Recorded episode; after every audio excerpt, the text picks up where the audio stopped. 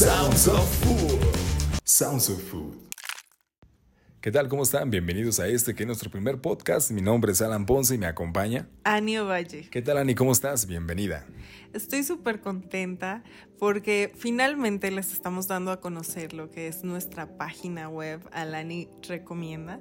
Y bueno, en este sitio van a encontrar de todo, desde videos exclusivos, eh, nuestro blog y bueno, uno de los elementos más importantes es este podcast llamado Sounds of Food, donde tendremos temas relacionados con el ámbito gastronómico e invitados muy especiales, invitados que tienen un gran conocimiento sobre los temas de los cuales vamos a estar hablando, porque eso de eso se trata. Queremos que ustedes aprendan junto con nosotros mm, pues estos este conocimiento, compartirlo, Ani, porque es muy importante eh, no solamente quedarnos con lo que probamos en un plato en un restaurante, sino ver lo que hay atrás de ello, ¿no?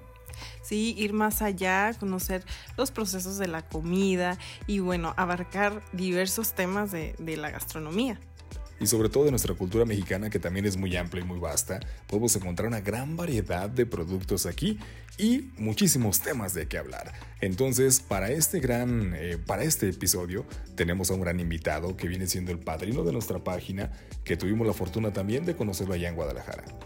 Sí, hace algunos meses estuvimos por allá en su, en su negocio y quedamos fascinados, quedamos maravillados porque nos llevamos una muy grata experiencia. Él es Jesús Escalera, un chef eh, sevillano que viene de España, ha estado aquí radicando en México, ahora radica en Guadalajara con eh, el restaurante llamado La Postrería. Una delicia. Ani no quería, recuerdo a una Ani con un cheesecake que no lo quería ni partir, ¿verdad? No, porque bueno, yo pensé, wow, es que esto es maravilloso y como que no, no le quiero poner ahí el cuchillo, la verdad.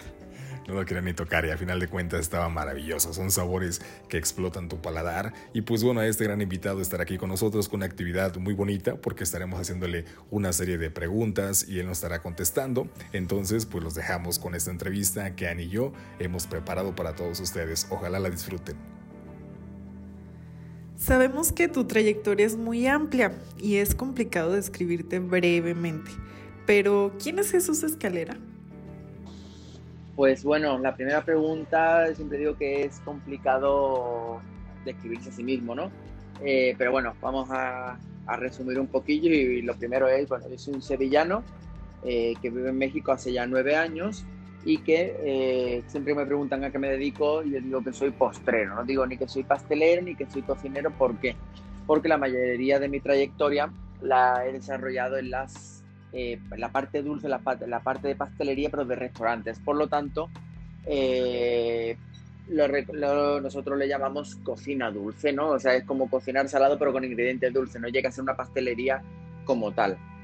Eh, después de haber pasado por muchos restaurantes, algunos de ellos muy conocidos, como el Bulli, que fue el mejor restaurante del mundo cinco años consecutivos, de Fat Dog, que también fue otro de los, en Londres, también fue otro de los reconocidos, eh, pues decidí eh, venir a México y empezar un proyecto que estuviera enfocado 100% al postre, que en este caso este proyecto se llama La Postrería, que en estos siete años de vida que tiene, pues digo, la verdad ha tenido muy buena aceptación y pues digo, aparte que ha llegado muchos premios y reconocimientos, eh, pues la verdad, eh, pues sobre todo nos ha ayudado mucho a aprender mucho nosotros mismos sobre lo que es llevar un negocio o ver el mundo dulce desde otro punto de vista, ¿no? Y bueno, después de la, de la postrería nacen a su vez otros proyectos paralelos como la Postrería Taller, que es un aula especializada en cursos de técnicas dulces para profesionales bueno, y no tan profesionales, gente que se está iniciando también, tenemos cursos para ellos. Otro proyecto que se llama Kitchen Teaching, que es un, un, proyecto igual de, de, formación, pero de formación online. En esto tenemos cursos online y también viendo el problema que había muchas veces para conseguir ciertos insumos, utensilios, pues también eh, Kitchen Teaching es una proveedora de eh, utensilios de cocina.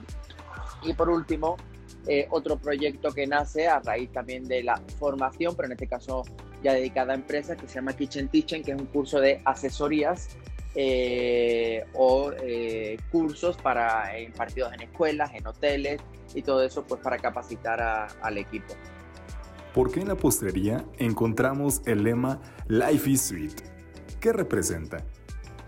la frase que más hemos repetido en estos años es la de Life is Sweet, porque, porque en este caso eh, creo que tenemos demasiadas eh, dolores de cabeza, demasiado estrés, a si vivimos en un mundo en el que hay demasiadas carreras, eh, en el que quizás nos preocupamos por muchas cosas que a lo mejor no deberíamos preocuparnos, pero en el momento en el que te tomas un postrecito o un tiempo, que no, si no es el postre, sino es ese momento para ti eh, o para estar con alguien con quien quieres, un cafecito con alguien o tal, creemos que esos son los momentos dulces de la vida, ¿no? Los pequeños detalles pues hacen grande la vida y pues si hay un postrecillo de por medio, pues creo que la manera de endulzarlo pues ya a su grado máximo, ¿no? Y pues bueno, es uno de nuestros lemas en el que tenemos eh, en cada publicación, eh, por toda la postrería y todo, siempre, siempre estamos comentando pues eso, que, que la vida es dulce. ¿El postre siempre se come al final? El postre al final, pues yo creo que es relativo, ¿no? Digo, culturalmente, pues sí, sí, eh, nuestra cultura, nuestra costumbre es que el postre se coma después de, después de la cena, después de una comida y tal, pero eh, como decía, en otras culturas, pues hay los entrantes son dulces, ¿no? Y el dulce es algo que siempre hemos relacionado con el postre eh, por acá. Eh, pero yo soy partidario de que cada uno coma según en el momento que tenga un antojo. Es decir, yo creo que todos hemos tenido un antojo a media tarde de algo dulce, un postrecillo. O aquí en la postrería hemos visto que vienen clientes, se comen los postres y después se van al restaurante a cenar porque pues cerramos antes que los restaurantes, ¿no? Entonces yo creo que es algo relativo y lo dejo más a, gusto del comensal que cada vez, vuelvo a decir, como trato cada vez con más personas, más postreras, eh, creo que, como decía, que eso ya es a gusto personal. ¿Qué encontrarán en la postrería?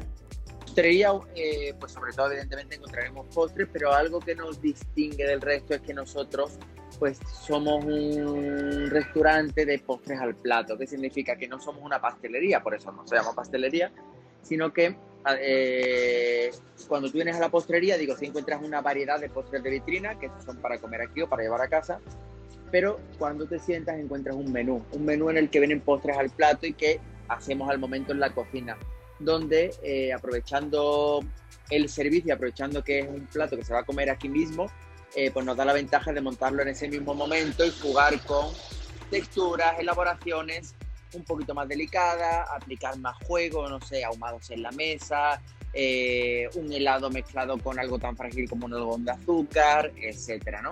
Y como los montajes, eh, pues no le damos al cliente la responsabilidad de que ese postre se lo tenga que llevar a casa haciendo malabares, pues de repente también se nos abren las posibilidades, podemos jugar con montajes más eh, en equilibrios eh, o paisajísticos, etcétera.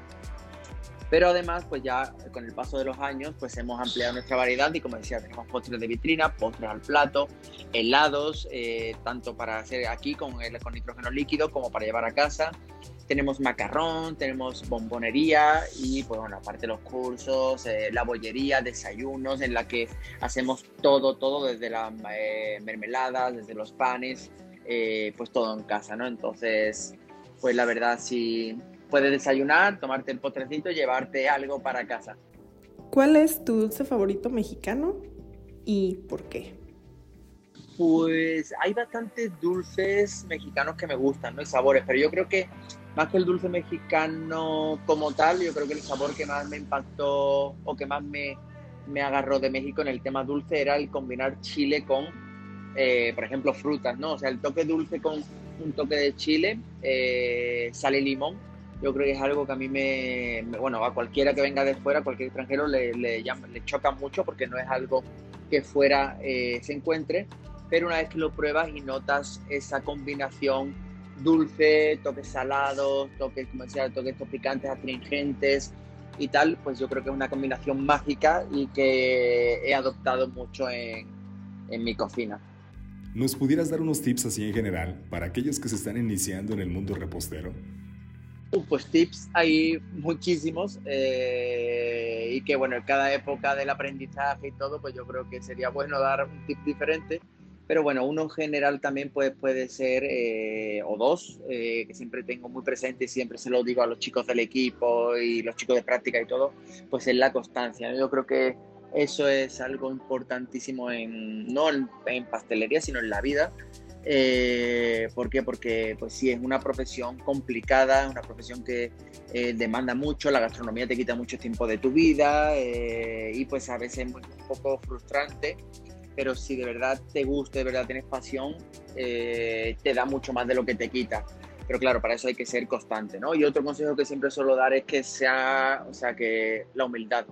No la humildad de decir, ay, no, mi postre no está tan rico, este plato no, no cocino tan bien. No, esa humildad no. Si está rico, está rico. Eh, yo digo la humildad de despertarte cada día sabiendo que puedes aprender algo de alguien, de quien sea, de un practicante, de la señora de los tacos, de, eh, de cualquier persona te puede enseñar algo. O sea, si tú ya vas con la idea de que puedes aprender algo de alguien, lo vas a aprender y cada día vas a aprender varias cosas si ya está, llegas al punto en el que no tienes humildad y crees que lo sabes todo de tu profesión, pues seguramente te estancarás y con esa estancada, eh, pues eh, poco a poco irás en retroceso. ¿Algún comentario final que desees agregar, Jesús? Pues eh, mis mejores deseos para Dani Recomienda.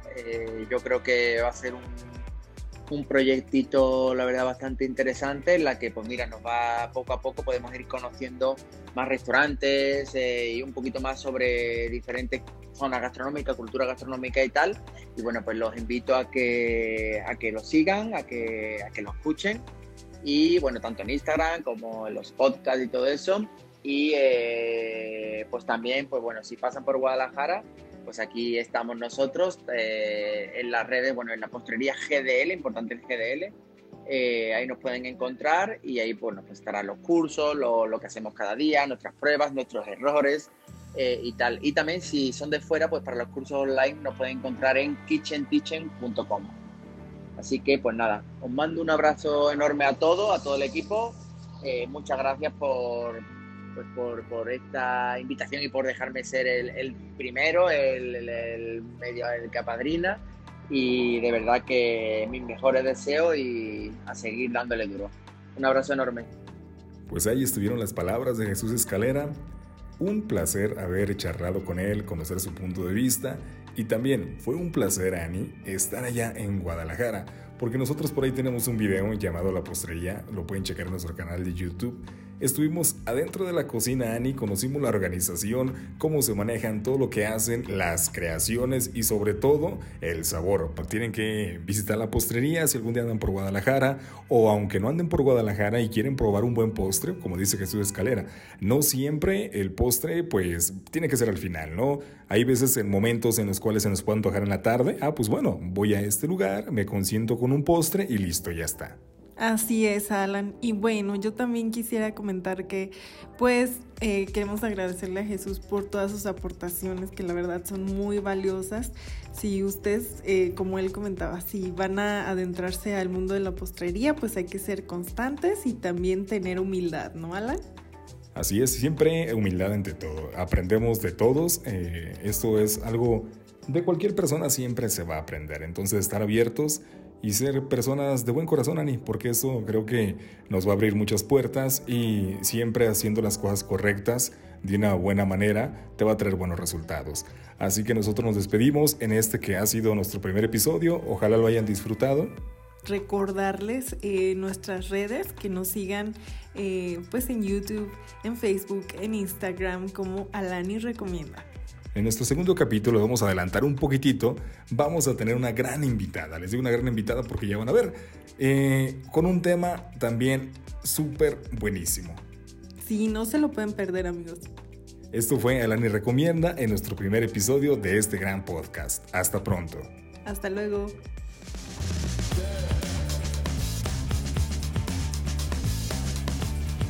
Sounds of Food. Sounds of Food.